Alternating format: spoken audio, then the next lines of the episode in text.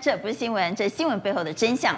台湾又出现恐龙法官了，想不到和十三岁的女孩子进行性行为呢，只因为她看起来很超龄，她穿了马甲，法官就说不知者无罪呀、啊。这种事可以不知者无罪吗？而在中国则出现了中国版的米土风暴。另外，在今天要带你来关心的是，我们都知道现在出现了疫苗荒，出现了空窗期，外传呢高端要提前交货，观众朋友，你敢打吗？刚才介绍了节目现场的来宾，邀请到肾脏科医师江守山江医师，大家好；自然媒体人许胜梅，大家好；邀请财经专家赖先生宪哥，阿关好，大朋友，以及律师周武荣，阿关好，大家好；邀请了前刑事警官高仁和，阿关好，大家好。好，今天开始，我要带你来关心的是，又看到恐龙法官了。想不到从白玫瑰运动到现在，这样的恐龙法官竟然没有绝迹呀、啊。这个恐龙法官呢，他的理由是哈，这个嫌犯虽然跟十三岁少女进行性行为，但是因为这个少女看起来很超龄，再加上穿马甲衣，就可以判无罪啊，判无罪啊，真的匪夷所思哎，仁和。这种听起来真的很难过。这是发生，讲真的，我说这个詹姓男子他在 FB 上面哈，一个脸书上面认识了一个少女，嗯，我们姑且这个少女叫花花了哈，嗯，她才十三岁哦。那两个人在网络上，国小才刚毕业，国小刚毕业，六年级刚就升国中而已啊。他两个人在网络上就聊天，一个礼拜后，姓詹的这个男子约了这一个花名叫花花的小小朋友见面的时候，因为一看到这个小朋友，这囡仔一看，身高一百五十八公分，体重七十几公斤，看起来一共我看起来感觉他不像是那种十几岁未成年的小孩。结果他跟他发生了性行为之后。后来花花他的家长当然是提告了嘛，你的领导或者领导小学六年级啊，领导在高中早不跟发生这个性行为，结果开始的一审他还有判他起诉哦，那因为詹男就是因为辩解说，嗯，阿姨看起来都较成熟，我们来怎样讲，一一一起跪下，重点是法官在法院的时候看到这个花花这个小朋友才十三岁这个小朋友，他说啊，我的看来请马甲，穿马甲。啊，穿穿穿马甲，就算他擦口红，你都不能对他怎么样啊？是啊，结果当天哦，怎么样呢？本来一审的时候他是求处他十年有期徒刑，结果那个法官居然看到那个小孩子，啊，到法院的时候，他那法官看到那小女生身穿马甲，马上就说无罪，当庭无罪释放啊，这个太不可思议了，无罪。他说哈，同年龄十三岁的女孩子不会穿马甲。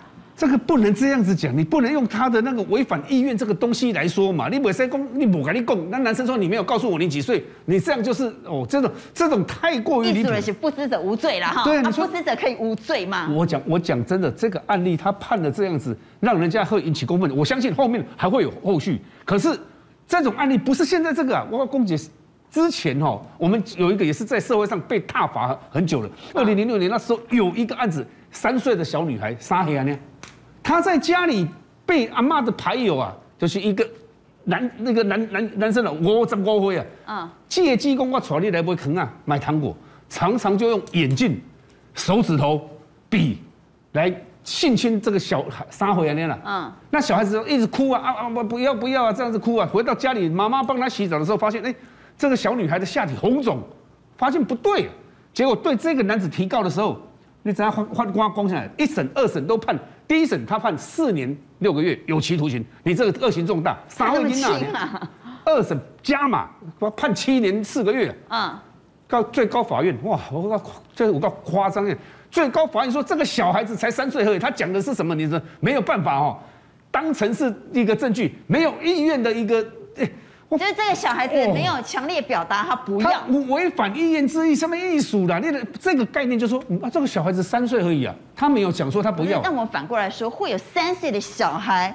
他说：“我愿意跟你发生性行为吗？”就算他说，会有三岁的小孩说他愿意吗？也不行，跟他怎么样？三岁的小孩愿意还是不愿意，一点都不重要。三岁小孩根本不知道发生什么事啊！我我为什么法官会以三岁小孩的意愿作为判决标准呢？我看那在下面咱节目上我直接讲名念出来。我们现在法官公今天我们讲是在，他的施俊尧、李真勇、李博道、孙真彤，甚至于里面那个陪审里面那个审查长，还够是觉得查某的了。现在不周姐入刑了，他叫做邵燕玲了，这五个人了。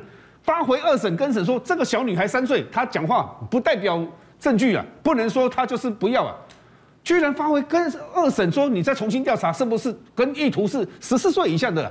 这个就像以前更夸张，在高雄尬仙，你知道吗？然后就多来沸沸扬扬啊，在高雄尬仙，接了六岁囡啊，六岁的小女孩，那小女孩被一个五十五岁的这个男子哈，嗯，强制性侵，性侵完之后，一审判有罪，二审判有罪，又是到高等法院公，就在查某囡仔一东西被性侵，这个小女孩六岁被这一名男子性侵的时候啊，她没有喊不要，她没有喊喊叫，没有在哭泣。所以，无审无罪，啊，所以没有违反他的意愿啊，就就是啊，突然讲重点了，没有违反该小女孩的意愿啊，开玩笑，这个小女孩那小女孩三岁六岁有什么意愿可言？真的很夸张，还有更夸张。那难道三岁六岁小女孩愿意就可以吗？也不行，还有更夸张的是什么？台中不是之前有一个网络之狼，他就交到一个也是未成年的，未成年的人家。跟他就是网友，那是小女生而已，一见面就强制把她性侵了。性侵那一刹那，那个小女生说：“你又不是我的什么人，你不不可以这样对我。”结果法院说什么呢？判他无无罪的，判判他轻判是什么原因？因为这个女生可能害怕跟丢，所有一东西一个性侵的时阵哦，这女生喊不，那个不就细声呀，太小声也不行，或者是熊细声也没事。所以这个法官。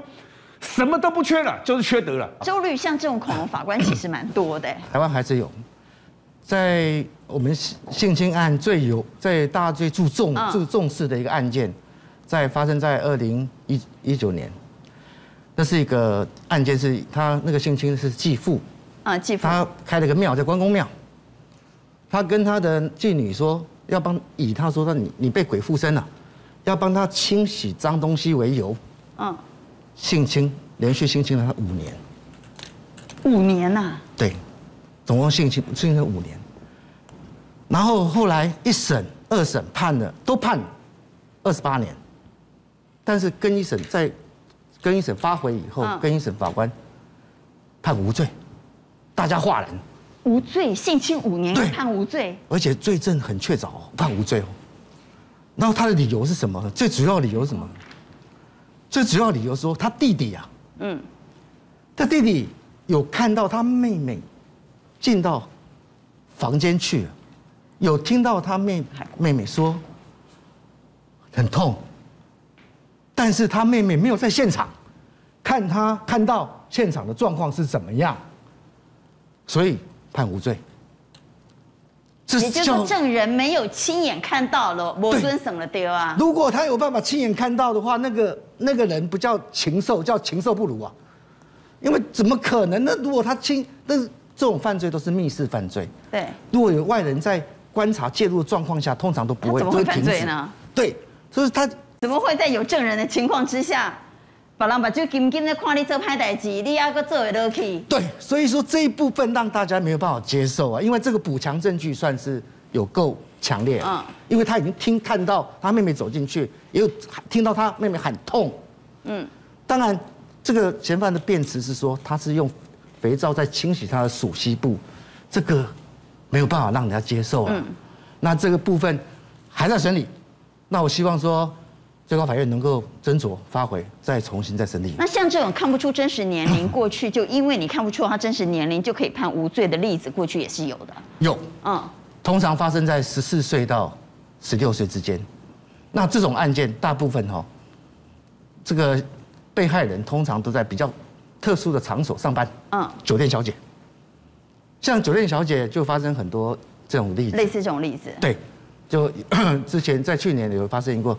带着酒带着那个酒店小姐回去睡觉，嗯，睡完觉以后还帮人家录影，录影以后才案子才爆发，爆发以后当然就会被提告了，因为是公这是非告诉乃论，一定要处理。然后到法院那边，法官那边也是同样的理由，说看不出他到底几岁，也是一样用胖的理由，胖啊，对，也是说他们都认为法官都认为说十六岁以下的人都是要瘦小。那个也是体重也是超过七十七十几公斤，他们是说认为说这样子的人看起来就不像十六岁以下的小孩，所以我觉得是不是现在的法官是要跟社会融合一下？现在小孩子不是像以前那个旧时代每个都那么瘦小了，所以会有这种情形，但是发生的都在十四岁到十六岁之间。所以这种无罪判决有可能会因此而助长犯罪啊？是。所以，因为助长犯罪啊，助长这种犯罪啊，就有人利用，鸡排妹是之前不是发生一个事件，一个很特殊的事件，用利用这个事件去诈敛财。鸡排妹的一个一个他的朋友，嗯，他的律他同共同委任一个律师的朋友，就利用这样的团伙，去跟上流人物的像教授啦，像一些企业的老板呐，跟他们发生性行为，跟他发生性行为为以后，就出来说，你如果不和解不赔偿，我就要提告。要是一般人都会吓到，嗯，因为这个罪也蛮重的，七年以下有期徒刑，一般都是判三四年。只要你跟十六岁以下的人发生性行为，不管他同不同意，都判三四年。那一般就会赶快和解。所以鸡排妹那案件，就是因为利用这样子漏洞来产生的。好，所以台湾竟然又出现了这样的恐龙法官。不过紧接带你来关心的是，而在大陆则出现了中国版 Me Too。连续发生了两个重大案件，先是阿里巴巴的女员工说她在应酬的时候遭到性侵，结果事后呢还官官相护，引发全中国怒火，甚至于中国官媒都出来火力痛批。好，在阿里巴巴事件发生没多久之后呢，竟然滴滴也报性侵，有一位单亲妈妈的女员工说她。参加了害人酒局，结果醒来脸部都是伤。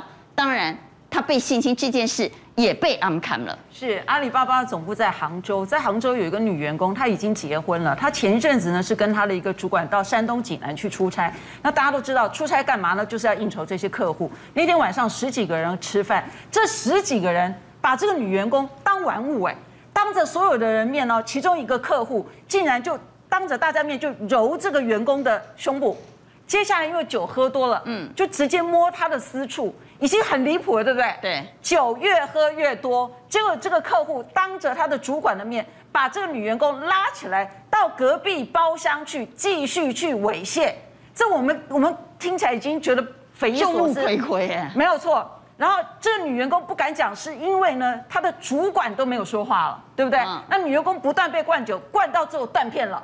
整个人昏昏过去了，因为喝醉了。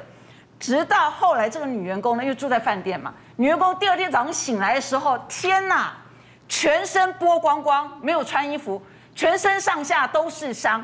然后这女员工是自己一个人住那个房间，对不对？她的床上已经有散落了好几个保险套用过的。到底发生什么事？这女员工立刻去报警，警方就调这个饭店的这个录影带。你知道发生什么事吗？这女员工除了被她的客户猥亵之外呢，那一天晚上带她去出差，这个长他的那个主管更可恶，前后进出女员工四次房间。为什么？他到柜台去拿这个女员工的房卡，然后就进到这女员工房间，三十分钟之后又回去，之后又进来，就这样来来去去四次。哎，你有把这女员工当人看吗？所以为什么这这次事件引起这么多愤怒？是因为一开始这个女员工寻内部的管管道去投诉的时候。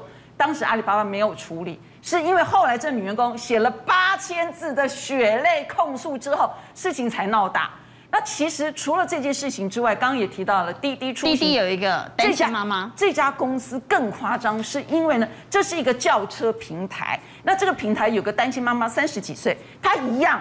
在你你知道，在中国大陆这几年，因为经济发展起飞，所以他们有流行一种酒国文化。可是我们看起来，这叫做所谓的商场的人肉潜规则，而且这些受害者都是女员工，都是年轻的女员工。这三十几岁的单亲妈妈也一样被她主管带去应酬，可是她应酬的对象是谁？你知道吗？全部都是政府的高级主管跟党委书记，你知道哈，官特别大。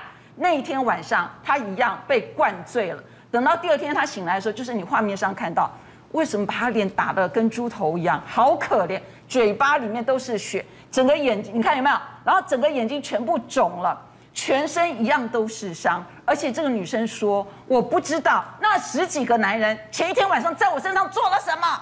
所以他就对他公司提出控诉，你知道公司第一时间做什么吗？直接开除他了。公司开除他，直接开除他，应该开除那个主管吧？所以，所以他好可怜。后来他是抱着他四岁的儿子说：“你们如果再这样对待我，我就从楼上跳下去，我就跳下去。”结果你知道他公司有处理吗？有处理，打电话恐吓威胁他，你敢再再这样做的话，我告诉你，你现在被我们开除了，别的地方你也别想去了。因为滴滴出行呢，是很多大陆媒体的，等于是他们的这个客户，因为他们买很多广告，他们关系很牛了。所以很多记者知道说，根本就不敢去刊登这件事情。那我刚刚提到这个九国文化，我还知道一件事情，我觉得也匪夷所思。各位知道吗？有很多公司的员工，新进员工，我们会不会有一个迎新？大学生有迎新会吧？哈，嗯，在大陆呢也有很多是迎新会，可他们的迎新会真是让我们瞠目结舌。阿里巴巴就有一个破冰文化，这样听起来很棒，对不对？就是新人刚进公司之后呢，对，为了要刚旧员工比较熟络，他们就会有一个破冰文化的这样的一个，就让一些学长学姐来教你一下这个我们的公司的文化是什么。可是你在画面当中看着有没有怪怪的？坐在那边的都是女生。眼睛全部蒙起来，然后男生喂女生吃香蕉，这不是猥亵，这是什么？这不是性暗示是什么？这在干什么？各位，其实你这个画面啊，已经是最普通级了。还有更限制级的是把香蕉放在女生的私密部位，这是在干什么？还有一些男生会问女生：“你第一次性经验是什么？”然后还有人是干嘛？拿皮尺直接来量这些新进员工胸部有多大。这叫迎新会吗？可是这叫迎新会吗？大的公司，它不是小公司哎。你知道阿里巴巴看到这个影片，他们还否认，他说那个不是我们家公司，不是你们家公司，谁家公司啊？你知道这影片谁提供了？你知道是谁出来控诉？就是你们阿里巴巴的员工。这些员工因为离职之后实在受不了，所以才告诉大家说，你知道吗？我们十几年来的迎新就是这样。难道女生进了阿里巴巴就要这样被喂吃香蕉吗？这是一个什么破冰文化？我就不懂了。好，但是我们谈到中国的酒桌文化啊，女孩子被当作人肉筹码。当时在刘强东身上不是也是一样吗？是那个女孩据说就是一个志愿者，她希望透过拉拢刘强东，能够拿到入学的资格。所以说穿了，什么叫做酒桌文化呢？其实就是一个借权势去性侵或性骚扰，而这样的文化无处不有。刘强东，京东的创办人，各位他身家多少？千亿以上哎，刘强东还有一件事情最有名，就是他娶了清大校花张泽天奶茶妹，所以他的那个太太非常漂亮。有一次呢，有一年他到密苏里这个呃大学去演讲，他去演讲的时候呢，哇，受到那个当地的这个大学生的欢迎。那大家也知道，很多的大学生都希望将来透过京东有更好的发展。于是有一个只有二十一岁的女学生去听了演讲之后呢，在刘强东当天晚上的晚宴，她受邀出席了。各位也知道，这个晚宴不是普通人能去的，因为当一天只有二十四个人参加刘强东的晚宴，喝掉两箱葡萄酒，那你就知道干嘛这样子狂喝酒。喝完酒之后呢，刘强东跟这二十一岁的女大生就直接回到女大生的家，女大生接下来。做了一个动作，报警了。三更半夜一报警之后，各位知道刘强东身价是千亿，对不对？来看看画面，因为在美国哈，你一说你被性侵了，马上人家警察就来，然后就把我们千亿的 CEO 直接上铐带走，上铐抓走。你看到这画面是他进出这个女学生的这个呃家里面住处，出来的时候就已经上铐。你知道这个画面一出来，所有人瞠目结舌，觉得说你发生什么事啊？你需要这样子吗？你有千亿的身价，哎，怎么会有这样的状况？甚至很多人就对这个女学生污名化，你故意的，你设了陷阱，你仙人跳，你就是想要拿这个钱。之后，当然刘强东有请了律师团来去打这个官司，他后来也回到中国大陆，其实他的形象也受损。很多人都说这个女学生因为这样要得高额的赔偿，但是我要讲，如果不是这个男人有酒桌文化的话，又怎么会有这样的一个情况发生呢？好，不过我们回到腾讯，腾讯最近可以说是衰事连连啊。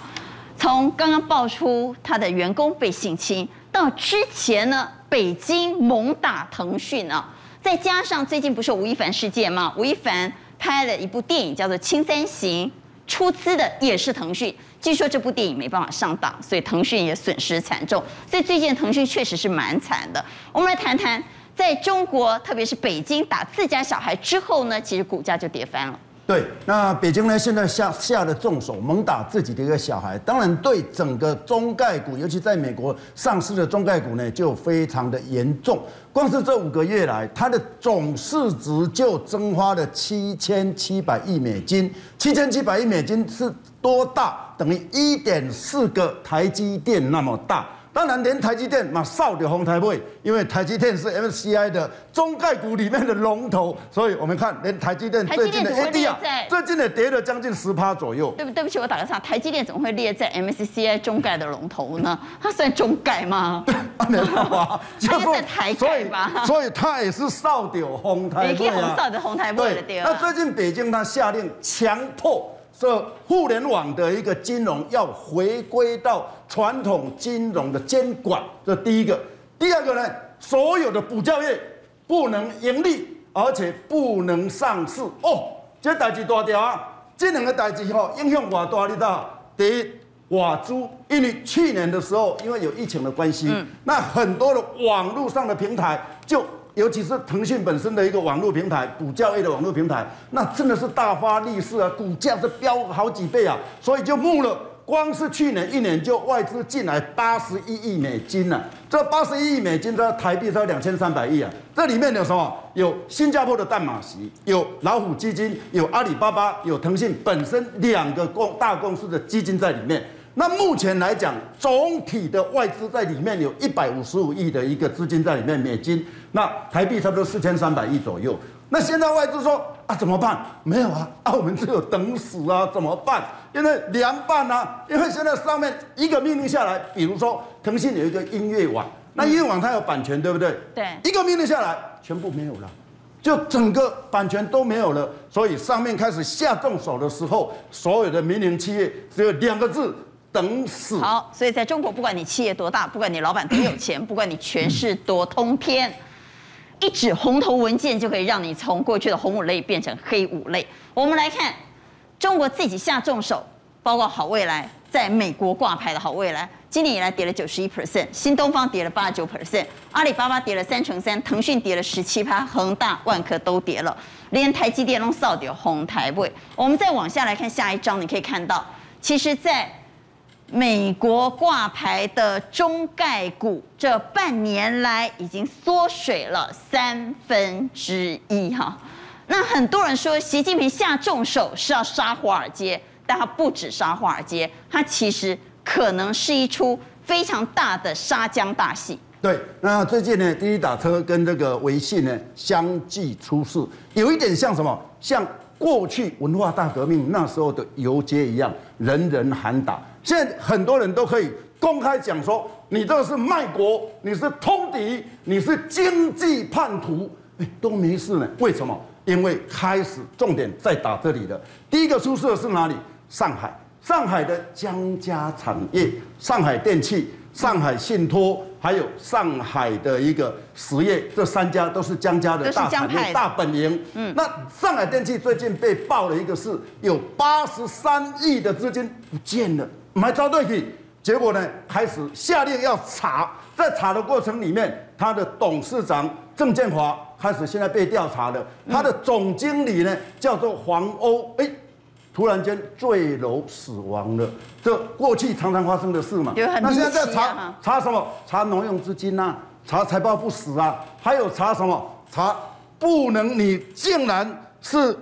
不法的担保，担保什么？担保上海信托发行了三百多亿的一些很奇奇怪怪的不法的产品。那当然，我们回头来讲，为什么会这样？一一查下去，查上海电器一定是习近平下令的嘛？对啊，一定是习近平下令。但是我跟你讲，这一次绝对不是习近平。所以江志成就是江泽民的孙子，他就去找韩正啊，因为韩正现在是帮他们江家在做看门的。他说：“哎、嗯。”这是我们自己杂家的两家公司的交易啊！你怎么这样搞？韩正说，不死几个人的话，可能大家都没命。所以是韩正下令啊？对，韩正韩韩正下令了。他说不死几个人的话，可能大家都没命；十几个人以后，大家都保命了。好，我们来听郭文贵怎么说。上海电器谁定的嘛？都以为是习干的，都不是。韩正做出第一个决定，韩正。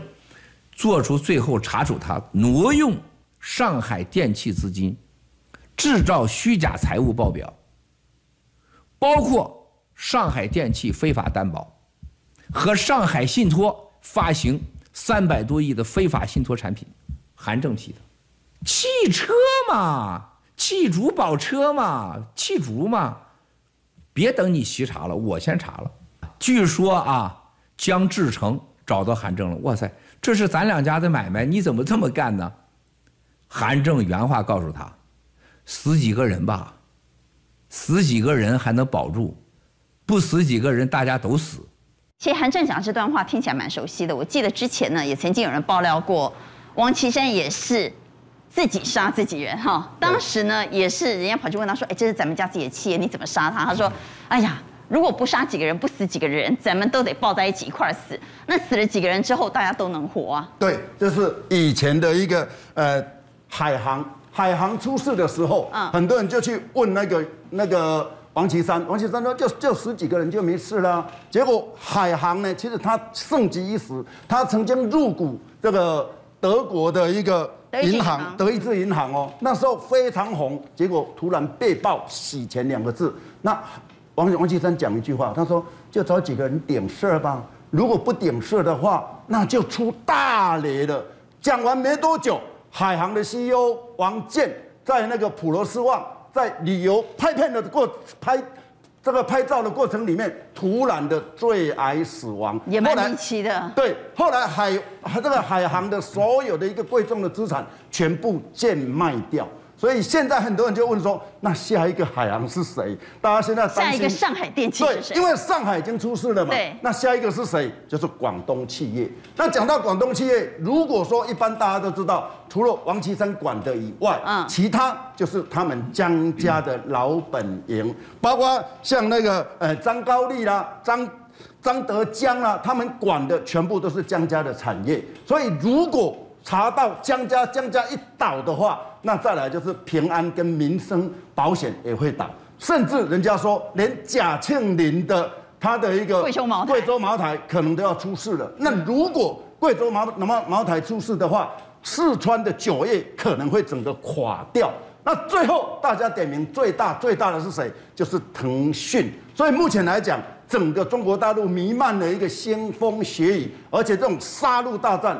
正在开始。好，所以这一场企业杀戮大战是 ING 正在进行式。好，我们回到国内来谈谈疫苗哈，因为疫苗真的很缺，缺到高端要提前出货吗？现在外传说高端要拼提前交货五百万剂。我们来听阿中部长怎么说。是高端有说政府采购的五百万剂疫苗会在年底以前提早交货完毕，所以是想要请问说，呃，难道我们原本签约的不是在呃年底以前要交货完吗？那可不可以说明一下高端的交货进度规划是怎样？那至于在高端的供货，高端的供货时程当然有定一定的一个时程在，好，那本来就要到年底就要交这样的一个数量。嗯，那可能你们要跟他问清楚，我们的合约不是这样子的。哎，哎，我们这边有人登记打高端的，嗯，不，这是个个人秘密，我不应该问，我是有一点好奇，想问一下而已。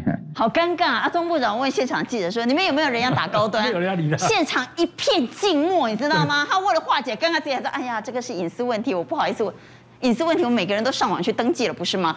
这不是隐私问题，是没人要打高端呐、啊。好，我们回头来讲，高端提前交货，为了拼我们在空窗期这段时间呢，无疫苗可打。问题是，当然我们过去都质疑过，你的 EUA 只有做到二期其中，连二期都没做完，可以吗？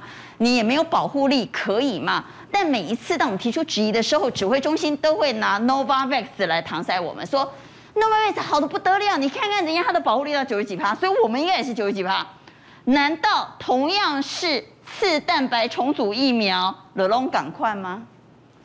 我跟你讲，如果对疫苗哈有这个想法的人，代表他是非常天真的。我们来看看这几个图表啊，Novavax 哦，大家可能不是搞生技人不认识它了。你要知道，它是全世界疫苗销售排名前五名的厂商哦。所以它是大公司哦，非常大，历史悠久，做疫苗做 N 多的一个厂商哦。结果你知道吗？他最近大家都知道他出了 Novavax 这个疫苗，对不对？对。那他有没有拿到 EUA？没有。没有，为什么？他自己自愿 delay 到十月份，为什么？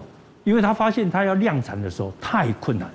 哦，量产太困难。对，他从两 liter 到五十 liter，五十 liter 要到两百 liter 的时候，他就发现说出太多问题。这个是在高端哦，在前一阵子的曝光的资料里面也看得出来，高端也出问题啊，量产也出问题啊。他在做两个 liter 的时候，哎，看起来那个负债哦，我们的这个所谓的极蛋白上面那个糖糖分子很少，大概只有十几帕。是。可是做到五十 liter 的时候，竟然上面搞了四十几帕的糖蛋白，那个糖分子，那个所谓的唾液酸糖。那你要知道哦，这个东西为什么不能这样子附很多的糖在上面呢？我们的所谓的肌蛋白啊，就像这个钥匙，钥匙，它这个东西形成的一个抗体要跟它完全结合，对不对？那就以后等会碰到这个蛋，碰到这个肌蛋白，这个抗体就套上去，就把它弄坏掉了，就中和，这叫综合蛋白。那你想想，这个钥匙上面万一啊涂了满满的一些糖。那你插得进去吗？它就没有办法中和了。对，它就没办法形成所谓的准确的抗体的结合，所以呢就没办法产生一个准确的反应。所以为什么很计较这个到最后的上面这个糖分子的多寡？太多，你这个糖这个所谓的肌蛋白是白做的。那 Novavax 是在两百的时候出状况，对，我们在五十就出状况了，对不对？我们来看，我们在五十就出状况，所以。如果连 Novavax 这么大的厂，它在量产上都出现了卡卡，或者出现了技术上的问题，那我们的高端凭什么在这个时候，人家都还没开始打，我们就开始打，人家也没拿到 EUA，我们就拿到 EUA。我们来看，当初在五十的时候呢，我们就已经被踢爆食药署的文件显示，我们是八十二趴不合格，八十二趴。我们再看下一页。包括高端生产的四批食药署抽查之后发现它问题很多，所以你看也被踢爆，它的批号根本就不连续，二一零六、二一零七之后就不见了，不见的一定是有问题的。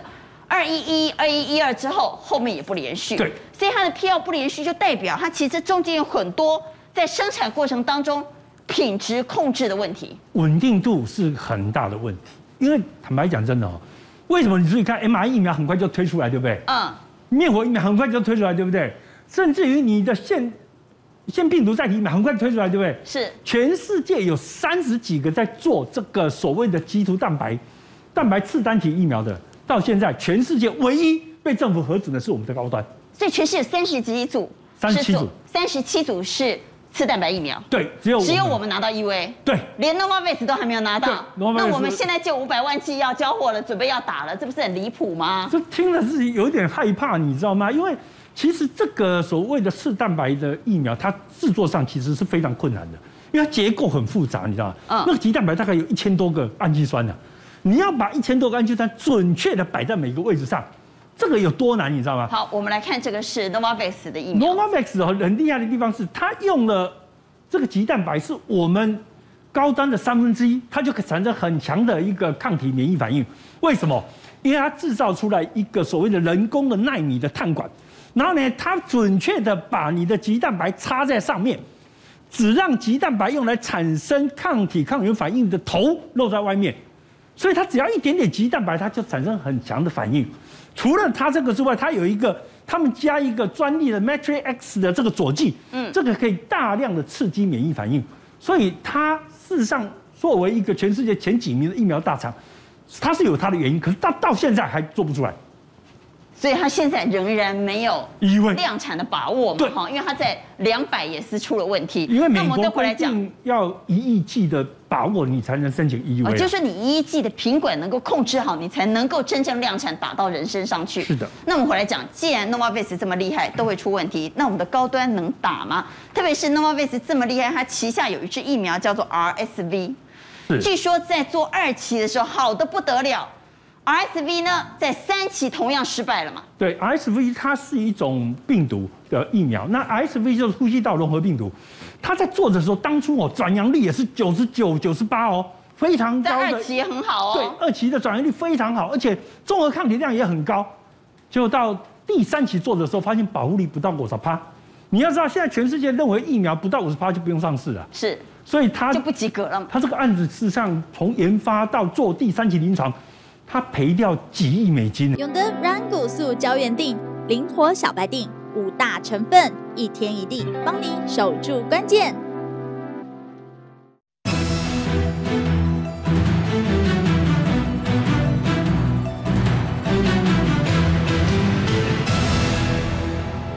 所以如果连 Nomophis 自己的 RSV 都出现，二期很棒，但三期没有过关的情况，为什么我们的高端敢有把握说我二期，而且还其中而已哈？没问题就代表我。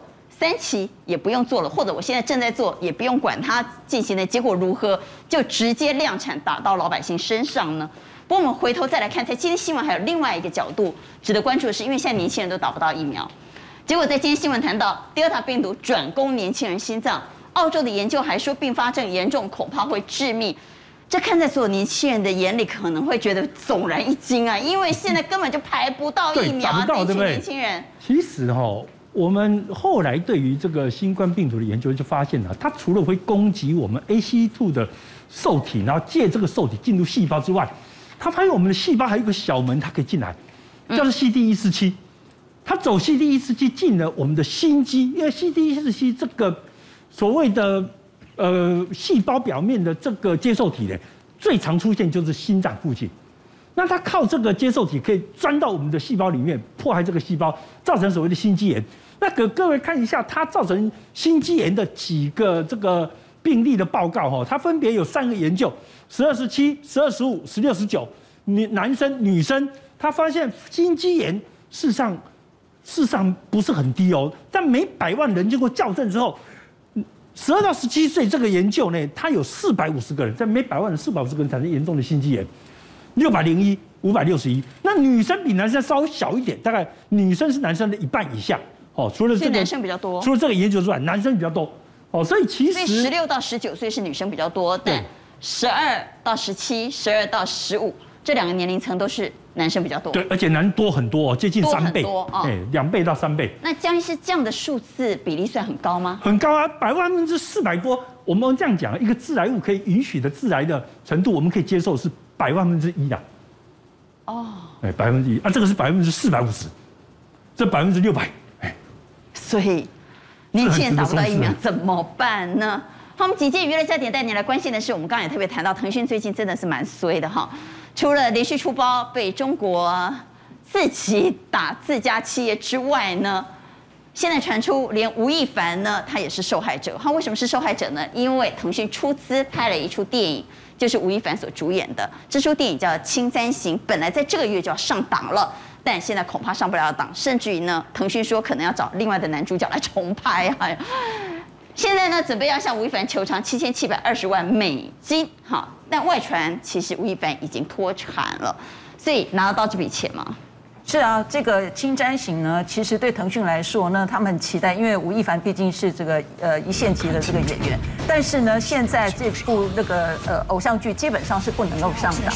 但是他们当初拍这个剧的时候呢，其实吴亦凡的戏份没有那么多，而是吴亦凡一直要求，一直要求，觉得他自己是大咖，为什么不加他的戏？好啦，加到最后呢，拍摄成本是五亿人民币，也就是二十一亿的新台币，现在完全不能播了。那这个钱跟谁求偿？当然是吴亦凡啦。可是呢，很多人就说你跟吴亦凡一块钱都要不到，因为吴亦凡我们都提过他是加拿大籍，他有可能早就脱产了，甚至很多资产都已经到美国跟加拿大了，一块钱你都没有办法要到。这是第一件事情。第二件事情呢，我觉得粉丝最关心还是另外一件事情。什么事情？吴亦凡因为性侵未成年少女，所以现在关在北京的这个警方的这个拘留所。但是在这个里面呢，很多人就说他将来啊，只要服刑结束之后呢，一定会被驱逐出境，因为他是加拿大人。嗯，但是没完没了，为什么呢？因为加拿大呢有一个刑法是针对这种性侵未成年少女的，哈，要化学去势。所以呢，你一旦从中国被驱逐回加拿大，你可能要面临在加拿大服这样一个刑罚，也就是化学去世。你知道为这件事情，中国的粉丝都疯狂，都说期待吴亦凡赶快驱逐出境回加拿大。回加拿大这场恐怕遭到化学去世。是。不过吴亦凡事件呢，如滚雪球般越滚越大，现在滚到了。牵涉到了台湾艺人哈，因为网络一直疯传说吴亦凡呢自己爆料抖出了七大咖明星跟他是共犯，这七大咖明星里头呢，外传有我们台湾的大咖。谴责劣迹艺人林俊杰和劣迹艺人潘玮柏立刻出来毛发验毒回应网友关切，这个事情在这周五之前会有一个实锤。然后我不知道你喜欢哪位偶像，但是我可以明确的告诉你，你的青春结束了。不光林俊杰有吸毒、犯罪等等，我之前说的那些经历，其实林俊杰还是一个男女通吃的人。我首先严正声明，事情的真相就是我所举报的那样。虽然林俊杰和潘玮柏用资本的力量封禁了我相关平台的账号，但是我依然不会就此妥协。好，这个传言让。两位 A 咖哈，一位是 JJ 林俊杰，一位是潘玮柏，都怒了。他们分别发了律师函。可是各位，你刚刚看了那个影片半天，你知道那人是谁吗？我告诉你，连我都不知道他是谁。因为谢明浩是谁呢？在大陆他叫第十八线的艺人了哈，卡数十八线了，排到十八线。我们好歹也是三跟四，他到十八了，也就是说没有名号。但是他一战成名了，因为呢，他信誓旦旦说：“我告诉你，好，你就不要走。这两个艺人呢，我绝对让你退出演艺圈，而且说是上个礼拜五他要公布证据。哎，上个礼拜五都过去好几天了，有公布证据吗？没有，没有啊。所以粉丝都骂翻了。而且为了谢明浩说我会公布一个一刀毙命的证据，你给我等着。嗯，所以呢，潘玮柏跟林俊杰是被点名，所以他们连续发了。”律师声明，好，绝对告到这两份就是潘玮柏和林俊杰的律师声明，所以所有的粉丝没有等到跟吴亦凡有关的证据，对，但是呢，因为上了热搜嘛，哈，这个新闻也很热，所以开始有人开始挖了，说，哎呀，这个潘玮柏啊，其实有一些什么什么事啊，JJ 林俊杰又有什么什么事，最惊悚的是还挖出说 JJ 的粉丝呢，有一位女粉丝穿红衣。上吊自杀，这是当年呢在台北发生的一件事情。当时是这样，就是说林俊杰他有非常非常多的粉丝，常常会追星。其中有一个吴小姐跟黄小姐，他们两个人呢是林俊杰的头号两个大粉丝。那林俊杰有时候是在澳洲开演唱会，有时候在美国开演唱会，他在世界各地开演唱会。这两个粉丝会自己买机票，永远坐第一个位置。所以我们相信林俊杰跟这两个粉丝应该也都认识，应该感情上也都不错。那照理说是很好的事情，那发生什么事呢？吴小姐跟黄小姐因为共同去追这个林俊杰的活动，他们两个人就认识了。认识之后就变成了闺蜜，因为会一起去买一些林俊杰的专辑周边之类的。那好闺蜜为什么发生事情？是因为黄小姐有一天发现了吴小姐的手机里面有吴小姐跟林俊杰很亲密的合照，甚至有照片。根据当时说法是说。有这个呃，吴小姐跟林俊杰在林俊杰家的这个合影，亲生的是吴小姐，吴小姐亲生的是吴小姐，对，是吴小姐。那黄小姐生气是觉得说，我们两个人是闺蜜，我们两个无话不谈，我们两个共同分享林俊杰的资源，那你怎么可以跟林俊杰比较好？然后你骗我，我已经问你，你说都没有，你怎么可以这样啊？当然会呀，因为他们会觉得我们是一起的，同进退。那为什么你有这个事情没有告诉我？所以当时呢，黄小姐跟吴小姐就闹翻了。闹翻之后呢，其实这个黄小姐就取得了很多吴小姐跟她的对话。你你看哦，跟谁的对话？吴小姐跟黄小姐之间两个人的在微信上的对话。这当中呢，有几句话比较关键，就是说你没跟林联络，你没跟林怎么样？我都知道你们有怎样。好，下面那句话，那显然是这两个歌迷哈在相互吃醋啦。但是事情非常严重，因为吴小姐长得很漂亮，很年轻，只有二十几岁。她当时受不了，是觉得说这件事情，如果黄小姐去告诉其他的歌迷的话，其实她在网络上会被霸凌，她受不了了。于是，在那一天的晚上十点钟，她一个人到我们台北市的一个饭店就住进去了。住进去之后，她情绪其实不稳。然后你就看到画面当中，他擦着红色的指甲油，涂上了鲜红色的口红，穿了一双高跟鞋，然后呢，他就用自己的血写了一封血书。那个血书是写给她的闺蜜的，上面有将近几百字。上面是讲什么？她意思是说，我祝你黄某某每一天晚上都睡得很好。因为我会来找你，你放心，我会让你很好过。这就是那个写书，写完之后呢，已经清晨将近一点多。因为他这样写之后，他还 PO 上了他的脸书。嗯，那他的朋友吴小姐的朋友就觉得不对劲，不对劲，他的状况有点有点问题，所以他的朋友就一直打他的电话，可他都不接，他都不接，所以他的朋友就打直接打电话去报警。可是你知道，他去报警的时候，警方就说：“那你要告诉我这个人现在在哪里？我不知道他在哪里，但我知道他手机号码。”所以当时台北市的警方是根据吴小姐手机号码去定位，找到了她去投诉的这一家饭店。等到警方破门进去的时候，吴小姐穿着全身的红衣，身上流着血，高跟鞋放在浴室的门口，上吊轻生了。当时是五点钟。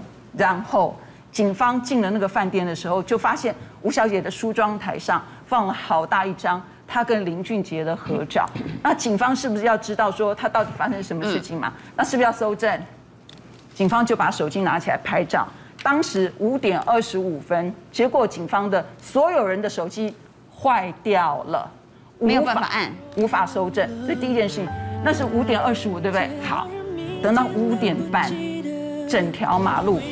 整个大停电，一千六百户家里的电，啪，整个停了。停电，不但饭店停电，附近住户停电，红绿灯都坏掉了。我讲的都起鸡皮疙瘩。然后一直到第二天早上的中午，那个电才恢复。所以很多人会说，那是不是怨念很深？不过我最后讲这件事，当时林俊杰有发声明了，他只淡淡说了一句，就说表示很大的遗憾。好，我们来听林俊杰过去曾经谈过他的感情态度。我一向来都对感情是有一种渴望，我当然也希望可以找到一个完全可以很自在、可以分享生活、可以给我生活的助力的。以我自己对于很龟毛的性个性，对于感情我也是非常的，其实所谓的龟毛，甚至有点洁癖。我希望我的感情可以很好，很完整，可以很完美。我会给对方。时间、空间、浪漫，我希望这些，我可以陪他，我可以带着他牵着头，牵着手上大街，非常浪漫的那种。我是这种人，但是我这几年来我都没有机会，我都没有办法，很自在的对于感情，对待自己的感情，所以我一直不断的有一种。好像会亏欠对方的感觉。好，这次吴亦凡事件不止牵连到 JJ 林俊杰，也牵连到潘玮柏。是扫到台风尾了，除了林俊杰之外，就是潘玮柏。我想潘玮柏一定觉得非常闷，是因为他最近真的蛮衰。为什么呢？其实之前呢，他好不容易公开了他结婚了，然后他娶了这个空姐叫露娜，那露娜又长得很漂亮，所以大家应该给予祝福啊。结果都不是。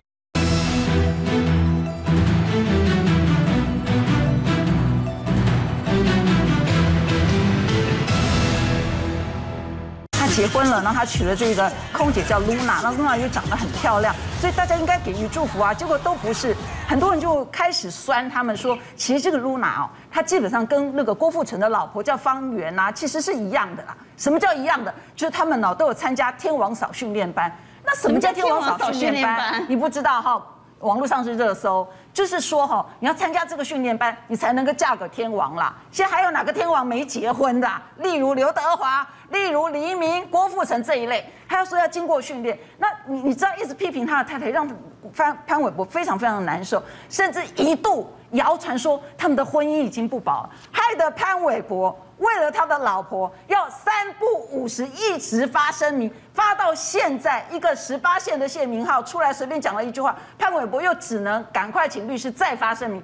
你说衰不衰啊？他做了什么啊？他什么都没做。好，来听潘玮柏过去谈过他跟他老婆的事情。你的女朋友到底是不是那一个空姐？